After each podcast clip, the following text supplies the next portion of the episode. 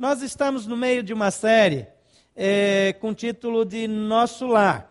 E nós estamos nesse, nesse tempo falando sobre vida após a vida, ou vida após a morte. É interessante que esse filme, que nós emprestamos o título aí para a série, ele é, chamou a atenção de tantas pessoas, milhões de pessoas foram até os cinemas até agora para assistir esse filme.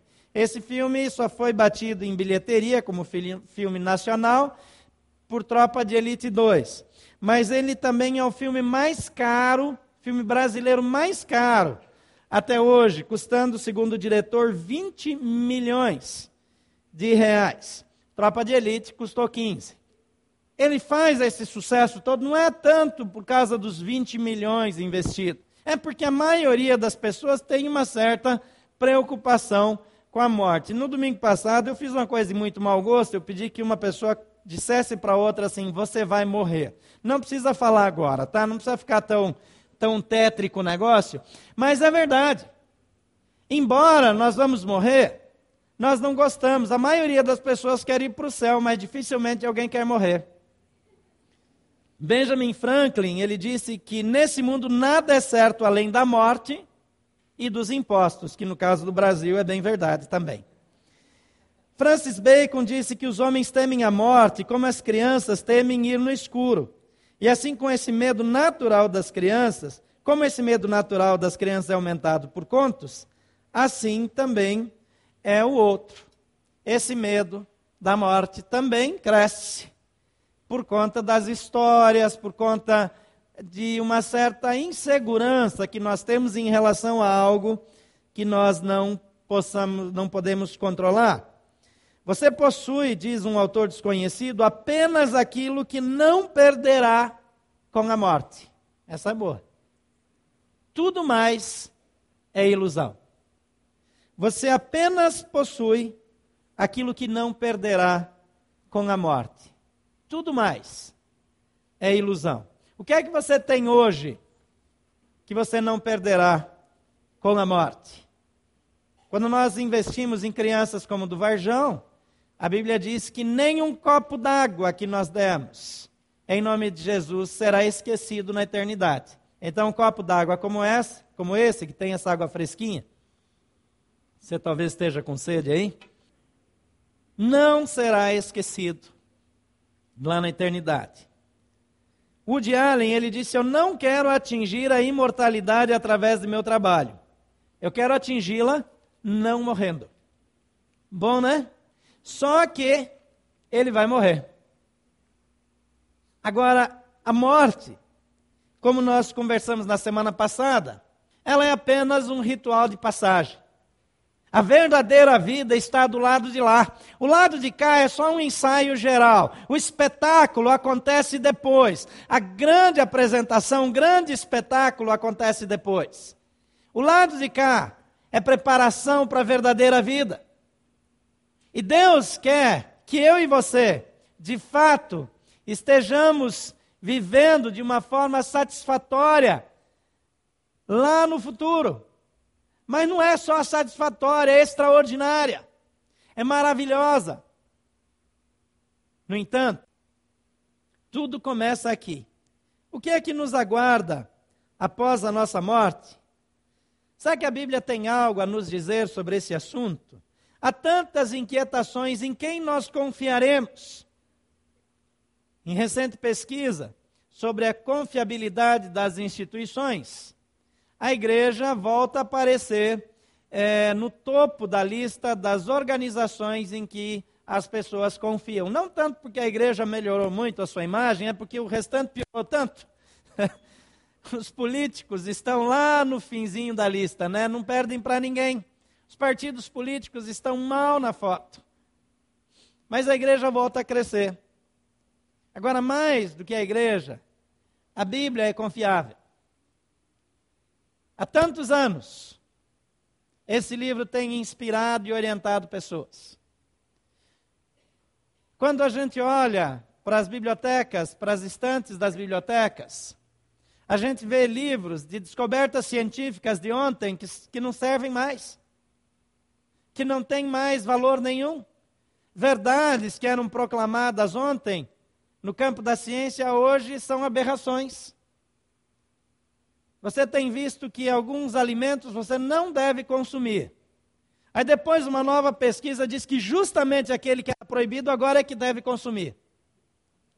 Um chá que não deve ser consumido em hipótese alguma, daqui a pouco é quase uma obrigação. Se você não consumir aquele chá, o chá verde agora está no topo da lista, né? Todo mundo toma chá verde. Um escritor americano ele disse que a, o pânico dele é que no fim descubram que o vilão da alimentação era o alface. Há tantas mudanças que nós perdemos a condição de saber em que acreditar, mas a Bíblia continua dizendo as mesmas verdades. Quando todo mundo acreditava que o mundo era chato, a Bíblia já dizia que era redondo. É interessante como olhar para a Bíblia. Já na antiguidade dava respostas. Imagine hoje, nesse mundo de tantas incertezas, de tanta relativização de todas as coisas. Então estamos olhando para a Bíblia. Apocalipse 21, versículo 4 diz: Ele enxugará dos olhos, dos seus olhos, toda lágrima. Não haverá mais morte, nem tristeza, nem choro, nem dor, pois a antiga ordem já passou. A ordem na qual nós vivemos, essa ordem que mantém as coisas como estão, vai se acabar. Mas nós teremos a oportunidade de ir para um lugar onde todas as coisas serão aperfeiçoadas, onde tudo mudará, onde não teremos mais dor, nem tristezas, nem decepções, onde não enfrentaremos mais a morte, porque ela terá sido vencida, a tristeza e o choro e a dor terão passado, juntamente com essa ordem na qual nós vivemos nos nossos dias. Deus quer nos falar acerca da vida após a vida. Deus quer que nós estejamos com Ele na vida após a vida. Então precisamos ouvir a voz dele. Vamos orar mais uma vez? Por favor, feche seus olhos. Espírito Santo de Deus, Espírito de toda luz, de toda iluminação, de toda clareza, de toda bênção. Toma liberdade entre nós nessa noite. Desfaz todos os conceitos equivocados, aquilo que talvez veio fazer parte das nossas convicções por conta de ensinamentos familiares ou coisas que herdamos ou recebemos de outras fontes que não o Senhor. Aquilo que for verdadeiro, aquilo que for reto, aquilo que é, tiver fundamento no Senhor, que o Senhor afirme nessa noite. Mas aquilo que não vem do Senhor, que o Senhor desfaça. Pela fé, nós derrubamos fortalezas e quebramos sofismas. E proclamamos a luz da verdade que vem do Senhor. Então, nos ilumina nessa noite, para que recebamos somente aquilo que vem do Senhor e não de homens. Oramos em nome de Jesus. Amém. Então, a primeira informação bíblica que eu quero te dar nesse momento é que a Bíblia diz que há lugar para você. Há lugar para você ao lado de Deus após a morte. João, o Evangelho de João, capítulo 14, versículo 1 a 2 diz: Não se turbe o coração de vocês. Creiam em Deus e creiam também em mim. Na casa de meu pai há muitos aposentos. Se não fosse assim, eu lhes teria dito: Vou preparar-lhes lugar. Uma das coisas que a Bíblia concorda com esse filme é que tem uma cidade maravilhosa preparada para aqueles que querem entrar nela. E Jesus Cristo, quando veio a esse mundo, ele disse: Eu vou preparar o lugar. Eu estou indo, mas eu volto. Eu estou indo para preparar lugar para vocês. Há lugar para você, diga: há lugar para mim. Quando nós entendemos o que nos espera, a morte já não nos mete medo, mas gera expectativa. curiosidade e até uma certa ansiedade para que chegue logo. Ninguém precisa se apressar demais também, né? Mas há lugar para mim e para você. O Evangelho de João, ainda no capítulo 1, versículo 12, diz: Contudo, aos que o receberam, aos que creram em seu nome, no nome de Jesus Cristo de Nazaré, deu-lhes o direito de se tornarem filhos de Deus. Eu recebi no domingo passado algumas perguntas que eu disse que eu responderia agora. Mas como as perguntas foram muito boas e precisaria uma palestra para responder cada uma delas, eu decidi colocar no blog um comentário sobre cada uma dessas perguntas. E se você quiser, durante a semana, consultar o blog, você pode pegar nesse endereço aí. E a cada dois dias eu vou postar uma resposta, começando na terça-feira. Então você vai ter um comentário, um artigo sobre cada uma dessas perguntas, porque elas foram perguntas muito boas. Se você tiver mais alguma para acrescentar, você pode fazer hoje. Hum, se você quiser, tem uma fichinha aí, um papel em branco na sua frente, ou pode solicitar que alguém vai te entregar. Nós temos vários deles aqui com o pessoal da recepção.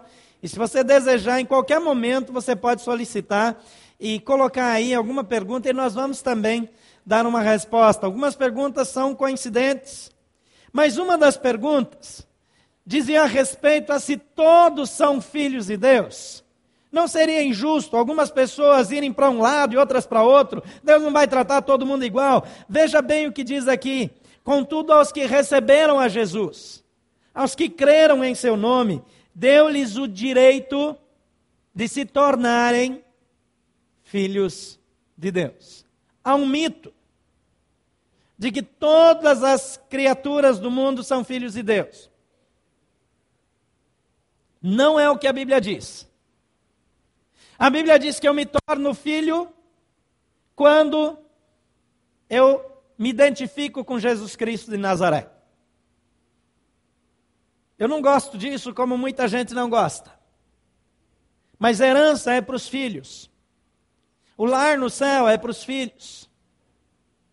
Talvez eu poderia chamar os outros de filhos perdidos, de filhos afastados. Mas uma vez que Jesus veio, ele deu direito a que esses que estão longe se aproximem. É claro que o pai olha para todos com amor de filho, de pai por filho. É claro que Deus quer, a Bíblia diz que nenhuma alma se perca. Mas o texto diz que o direito de filiação passa a valer para a vida daqueles que creem em Jesus. Então há lugar para você, se você crê em Jesus. Em Marcos, capítulo 16, versículo 16, diz: Quem crer e for batizado será salvo. Mas quem não crer, diz o texto, será condenado. Condenação na linguagem bíblica, só para explicar, para esclarecer, na linguagem bíblica, significa estar, ter escolhido passar a eternidade sem Deus. Deus não quer que ninguém passe a eternidade longe dele. Porque ele quer cuidar das pessoas. Mas ele nos deu o direito de escolha. Eu tenho o direito de escolher não me relacionar com Deus por meio de Jesus. Eu tenho o direito de optar por filosofias, por pensamentos, por crenças. E dizer não para Jesus. Há quem pense que obedecer à Bíblia é uma coisa de quem é menos iluminado de quem ainda não chegou num determinado estágio. É só o pontapé inicial para quem está ali engatinhando ainda, mas o dia que crescer, vai se libertar disso e vai voar mais alto. Seria bom se fosse verdade. Mas Jesus diz: Eu sou o caminho, a verdade e a vida. E Ele convida você para andar com Ele.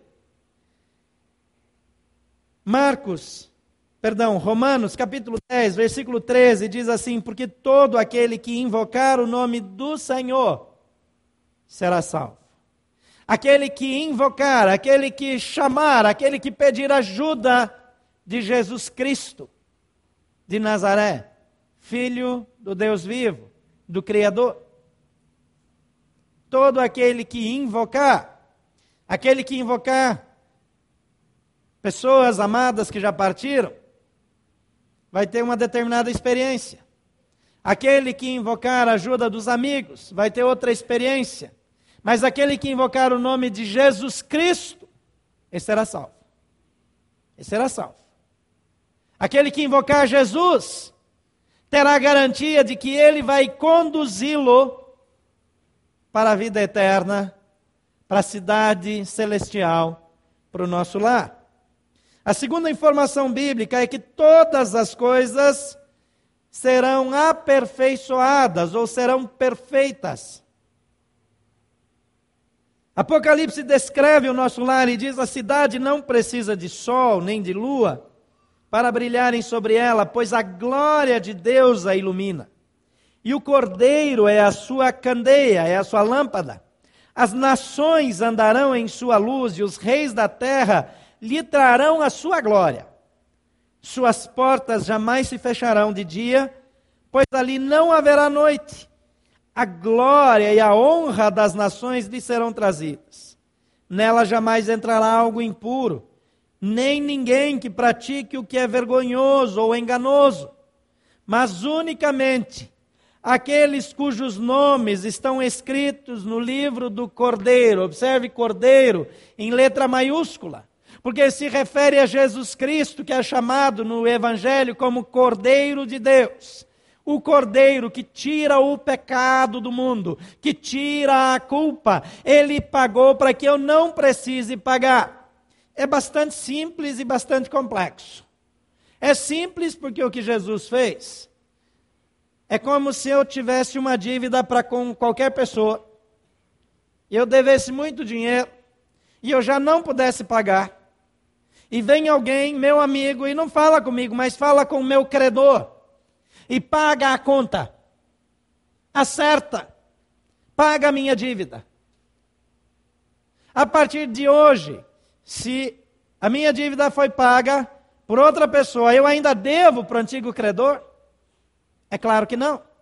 Se eu devo alguma coisa para alguém, para quem eu devo? Para quem pagou. Foi exatamente o que Jesus fez. Ele pagou para o credor. A Bíblia diz que Satanás, inimigo de Deus, tinha direito de propriedade sobre a nossa vida. Porque espiritualmente a Bíblia diz que quando nós pecamos, nós morremos. E a morte significa trevas espirituais, lugar de escuridão. E Satanás é o dono dessa área de trevas. E nós estávamos no reino das trevas, diz a Bíblia. E Jesus vem e morre, sofre, toma o meu lugar, sendo perfeitamente justo, santo e reto.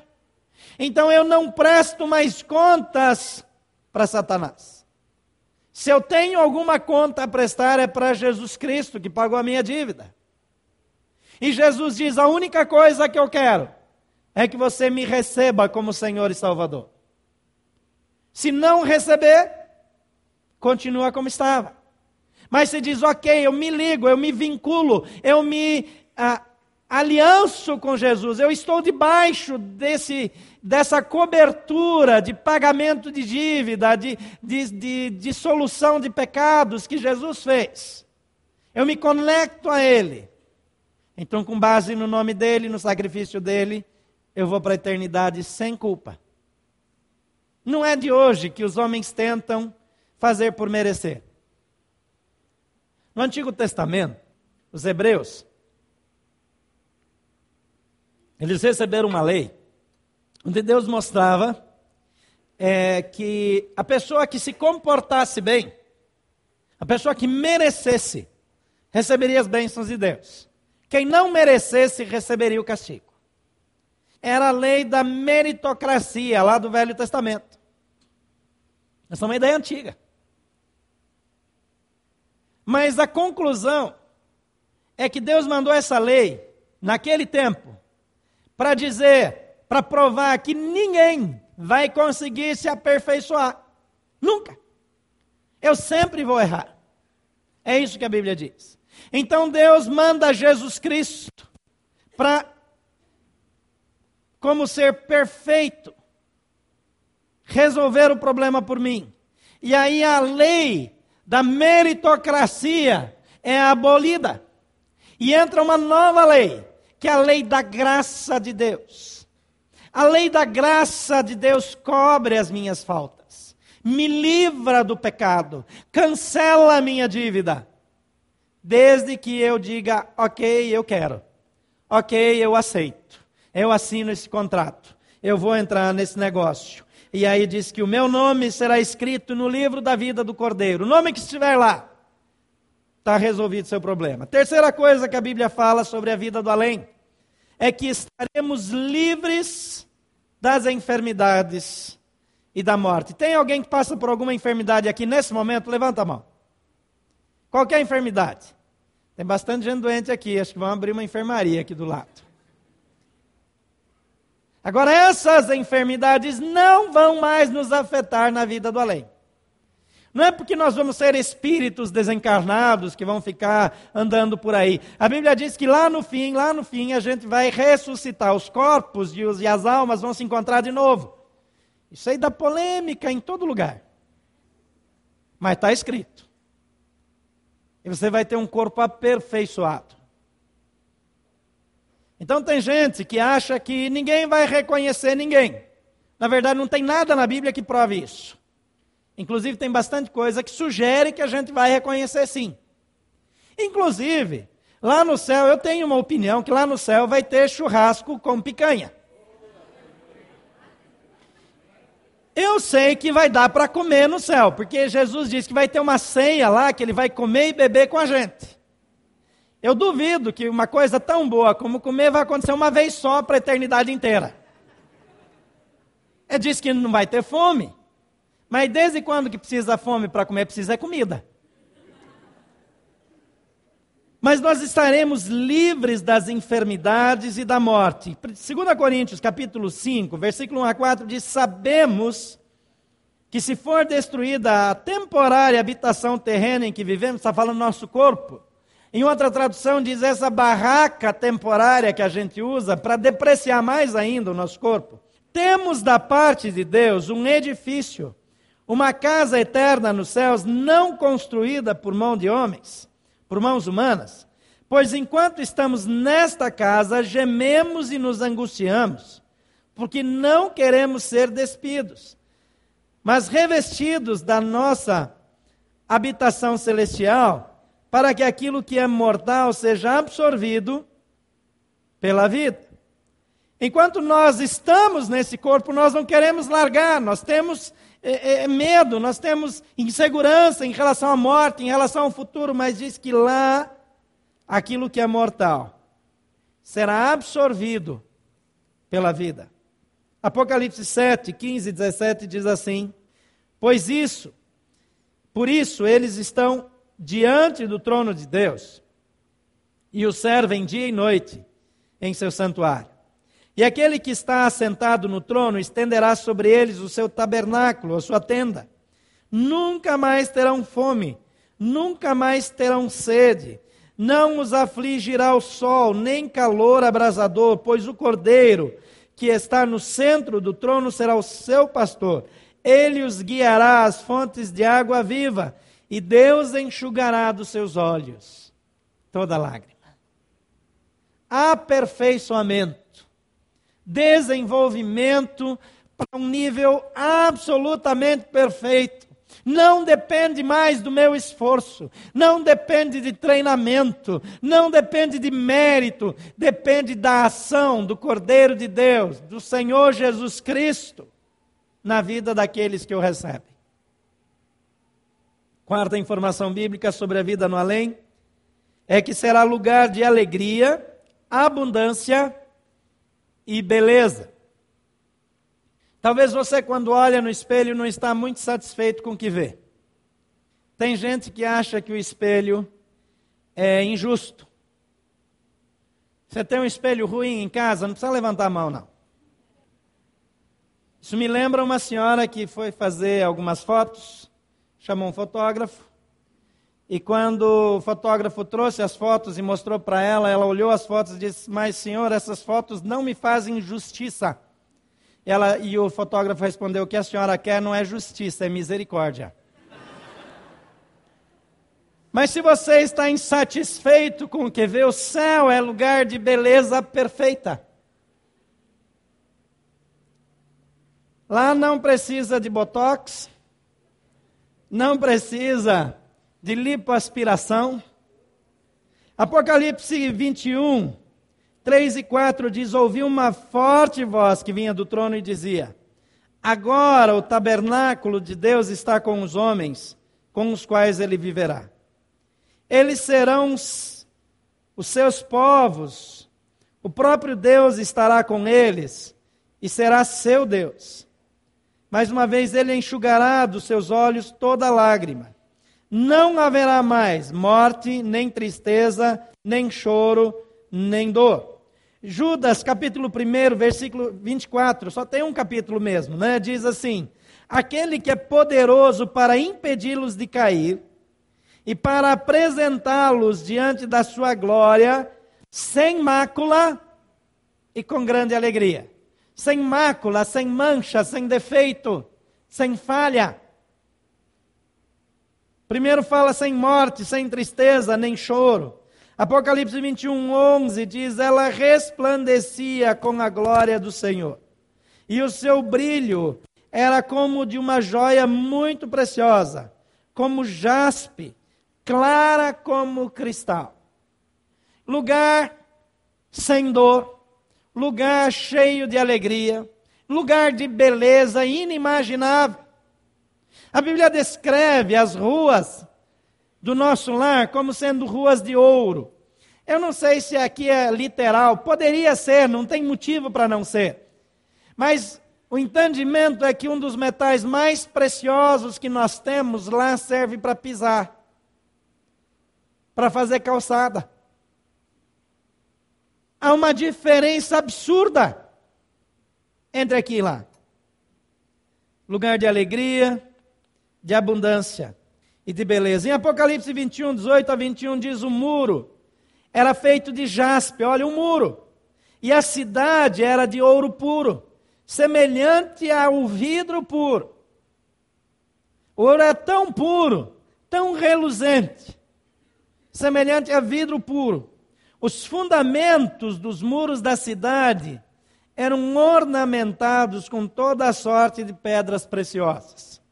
O primeiro fundamento era ornamentado com jaspe, o segundo com safira, o terceiro com calcedônia, o quarto com esmeralda, o quinto com sardônio, o sexto com sárdio, o sétimo com crisólito, o oitavo com berilo, o nono com topázio, o décimo com crisópraso, o décimo primeiro com jacinto e o décimo segundo com ametista.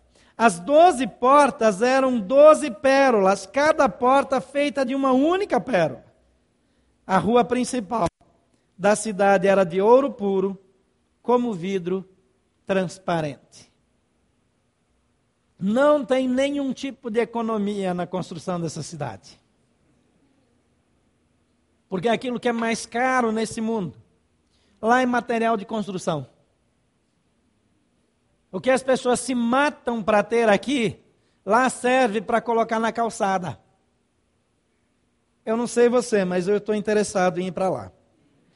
A quinta informação é que a morte pode ser, grifo aqui no pode, pode ser a transição para o paraíso poderia ser a transição para outro lugar também. Veja o que a Bíblia diz a esse respeito. Lucas 16, 19 a 31, Jesus falando. Havia um homem rico que se vestia de púrpura e de linho fino e vivia no luxo todos os dias. Diante do seu portão fora deixado um mendigo chamado Lázaro, coberto de chagas. Este ansiava comer o que caía da mesa do rico. Até os cães vinham lamber as suas feridas. Chegou o dia em que o mendigo morreu e os anjos o levaram para junto de Abraão. O rico também morreu e foi sepultado.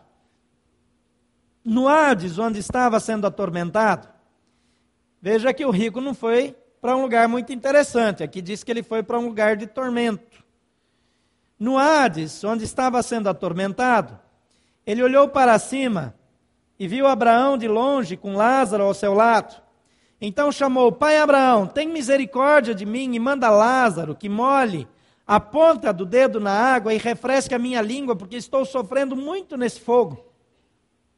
Mas Abraão respondeu: Filho, lembre-se que durante a sua vida você recebeu coisas boas, enquanto Lázaro recebeu coisas más. Agora, porém, ele está sendo consolado aqui e você está em sofrimento. E além disso, entre vocês e nós há um grande abismo, de forma que os que desejam passar do nosso lado para o seu, ou do seu para o nosso, não conseguem. E ele respondeu: Então eu te suplico, pai, manda Lázaro ir à casa de meu pai, pois tenho cinco irmãos. Deixa que ele os avise, a fim de que eles não venham também para esse lugar de tormento. Abraão, porém, respondeu: Eles têm Moisés e os profetas, que os ouçam. Não, pai Abraão, disse ele, mas se alguém dentre os mortos fosse até eles, eles se arrependeriam. E Abraão respondeu: Se não ouvem a Moisés e aos profetas, tampouco se deixarão convencer, ainda que ressuscite alguém dentre os mortos. É interessante esse texto, porque esse texto, se não for entendido num conjunto de outros ensinamentos bíblicos, gera alguma dúvida. Por exemplo, dá a impressão que quem sofreu vai para o céu e quem teve uma vida boa vai para o inferno. Não dá? Se você lê só esse ensino de Jesus, essa é a impressão. Mas se você lê os outros ensinos de Jesus, você vai observar que não tem a ver com quanto você tem tem a ver com o que você faz com Jesus Cristo. O Pai só vai fazer uma pergunta para você quando chegar lá no céu: O que é que você fez com meu filho Jesus Cristo? Acontece que esse homem, na descrição aqui, diz que Lázaro estava à porta e ele vivia com as migalhas que caíam da mesa. Você sabe o que, que significa isso? Naquela época, as pessoas comiam com as mãos, sem talheres. Hoje também come com as mãos, né? Mas a gente usa talheres. E eles não eram muito educados à mesa, que normalmente não era uma mesa, era no chão mesmo. Eles se assentavam. E naquela época não se usava guardanapos higiênicos. Então o que, que se usava? Usava-se pão pão assado, pão de forno. E quando a mão estava cheia de gordura, de sujeira de comida, então arrancava o miolo do pão, limpava as mãos, limpava a boca e jogava para os cachorros e para os mendigos, que ficavam na volta. O fato de deixar alguém comer dessas migalhas significava ausência de misericórdia na vida desse homem. Mostra sobre valores dele mostra que ele não viveu as verdades de Deus. E por isso aqui diz que ele vai para a eternidade de sofrimento. Por isso eu disse: a morte pode ser a transição para o paraíso, mas pode ser a transição para um lugar de sofrimento e dor. Aqui também diz que esse homem que foi para o sofrimento, ele quer algum tipo de alívio. Ele quer uma oportunidade pós-vida. Ele quer uma chance. E a informação que ele recebe, veja que quem está dando é Jesus Cristo, ele diz: não tem como passar. Não tem como levar alívio para o outro lado. Não tem como. Ele diz: então manda alguém lá para os meus irmãos. Porque ninguém merece vir para cá. Esse homem, essa fala, revela que ele sabia que a vida que ele teve lá, que não dar crédito às coisas de Deus em vida, é que o levaram para aquele lugar. Então ele diz: informa os meus irmãos, para que eles não vivam com os mesmos valores que eu vivi, para que não venham para esse lugar de tormento. E Abraão diz: não vai resolver. Eles têm a Bíblia, mas eles não querem ouvir. Eles têm as escrituras, mas não querem ouvir. Eles têm a lei, não querem seguir. Eles têm os profetas, tem Moisés. Moisés, quando ele fala, é a lei de Moisés, não é que Moisés estivesse vivo nesse momento. Que ouçam-nos. Ele diz: Ah, mas se alguém voltar, eles vão ouvir. Ele diz: Nem mesmo que o morto ressuscite, eles vão ouvir, se não ouvirem a palavra de Deus. Sabe o que isso quer dizer, na minha opinião? Que se você não der ouvidos ao que a Bíblia diz, você não vai ouvir mais nada. Porque Deus não vai falar de outro jeito. Infelizmente, se você tomar essa decisão, você vai terminar como ele. Um outro exemplo é o de Lucas 23, 43. Jesus respondeu para um homem que está sendo crucificado ao lado dele. Ele diz: Eu lhe garanto, hoje você estará comigo no paraíso. Numa outra versão diz: Hoje mesmo. O que é que isso diz? Que quando eu fecho os olhos com Jesus, no segundo seguinte, eu estou com Jesus num lugar que Jesus chama de paraíso.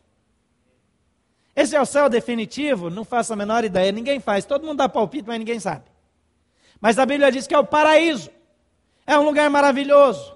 É um lugar onde Jesus está. É lá que a gente vai ficar para sempre, depois vai ter uma mudança ainda. Para mim não faz a menor diferença. O que eu não quero estar é no lado que aquele homem rico que morreu foi. E a Bíblia diz que quem receber a Jesus Cristo como Senhor, entregar a sua vida para Jesus, e dizer: Senhor Jesus, eu creio que a tua palavra é a verdade, eu creio que o Senhor morreu no meu lugar e pagou a minha conta. Esse será considerado filho de Deus, receberá esse direito e poderá acessar esse lugar na vida eterna. Apocalipse capítulo 2, versículo 7 diz: Aquele que tem ouvidos, que ouça o que o Espírito diz às igrejas. Ao vencedor, darei o direito de comer da árvore da vida que está no paraíso de Deus. Ao que vencer, ao que ouvir, ao que atender ao chamado de Deus por meio de Jesus Cristo. Eu e você podemos passar a eternidade sem Deus. Hoje nós vimos que não tem segunda chance, que a Bíblia diz que é agora ou nunca, que o outro lado há um lugar para mim, para você, desde que eu me conecte com Jesus Cristo, que nesse lugar todas as coisas serão perfeitas, que estaremos livres das enfermidades e da morte, que será um lugar de alegria, abundância e beleza, e que a morte pode ser a transição para o paraíso ou para um lugar de trevas separado de Deus por toda a eternidade. Aquele ladrão, injusto, indigno, condenado justamente à morte, ele diz: Senhor, quando entrares no teu reino, lembra-te de mim. E Jesus disse: hoje mesmo. Hoje mesmo. Jesus não disse que ia livrá-lo da cruz, da morte. Jesus não disse que faria alguma coisa diferente, mas disse: hoje mesmo estarás comigo no paraíso. Você está pronto para morrer? Você está pronto para ir para o lado de lá?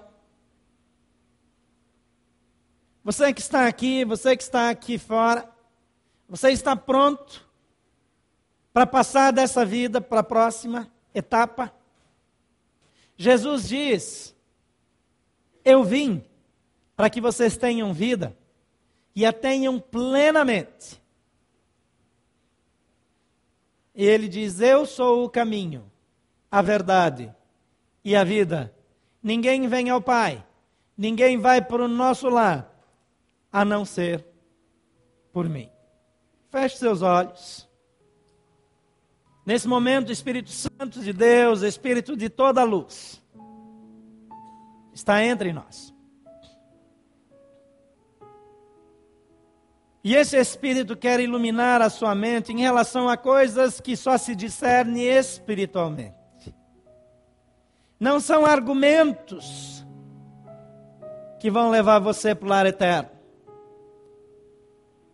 Não são convicções, mas é um relacionamento com Jesus Cristo. Você já entregou a sua vida para Jesus? Você já disse sim para Jesus? Eu creio que tu és o Filho de Deus. Eu quero que o Senhor entre na minha vida. Que o Senhor escreva o meu nome no livro da vida. Para que no dia que eu fechar os meus olhos nesse mundo, eu os abra no lar eterno. Ou você vai arriscar? Jesus diz: Eis que estou à porta e bato. E se alguém ouvir a minha voz e abrir a porta, eu vou entrar. Você já disse sim para Jesus? Quero incentivar você a fazer essa declaração. A Bíblia diz que ela só vale se você fizer pela fé, porque você quer fazer. Se você só repetir por repetir, não vai mudar nada. Mas eu quero incentivar se você percebe que falta algo para te dar uma segurança maior, faça essa oração. Eu queria que todos fizessem comigo. Diga: Senhor Jesus, eu não estou pronto para morrer, porque eu não tenho certeza sobre a minha vida no futuro. Mas hoje à noite, eu quero entregar a minha vida para o Senhor.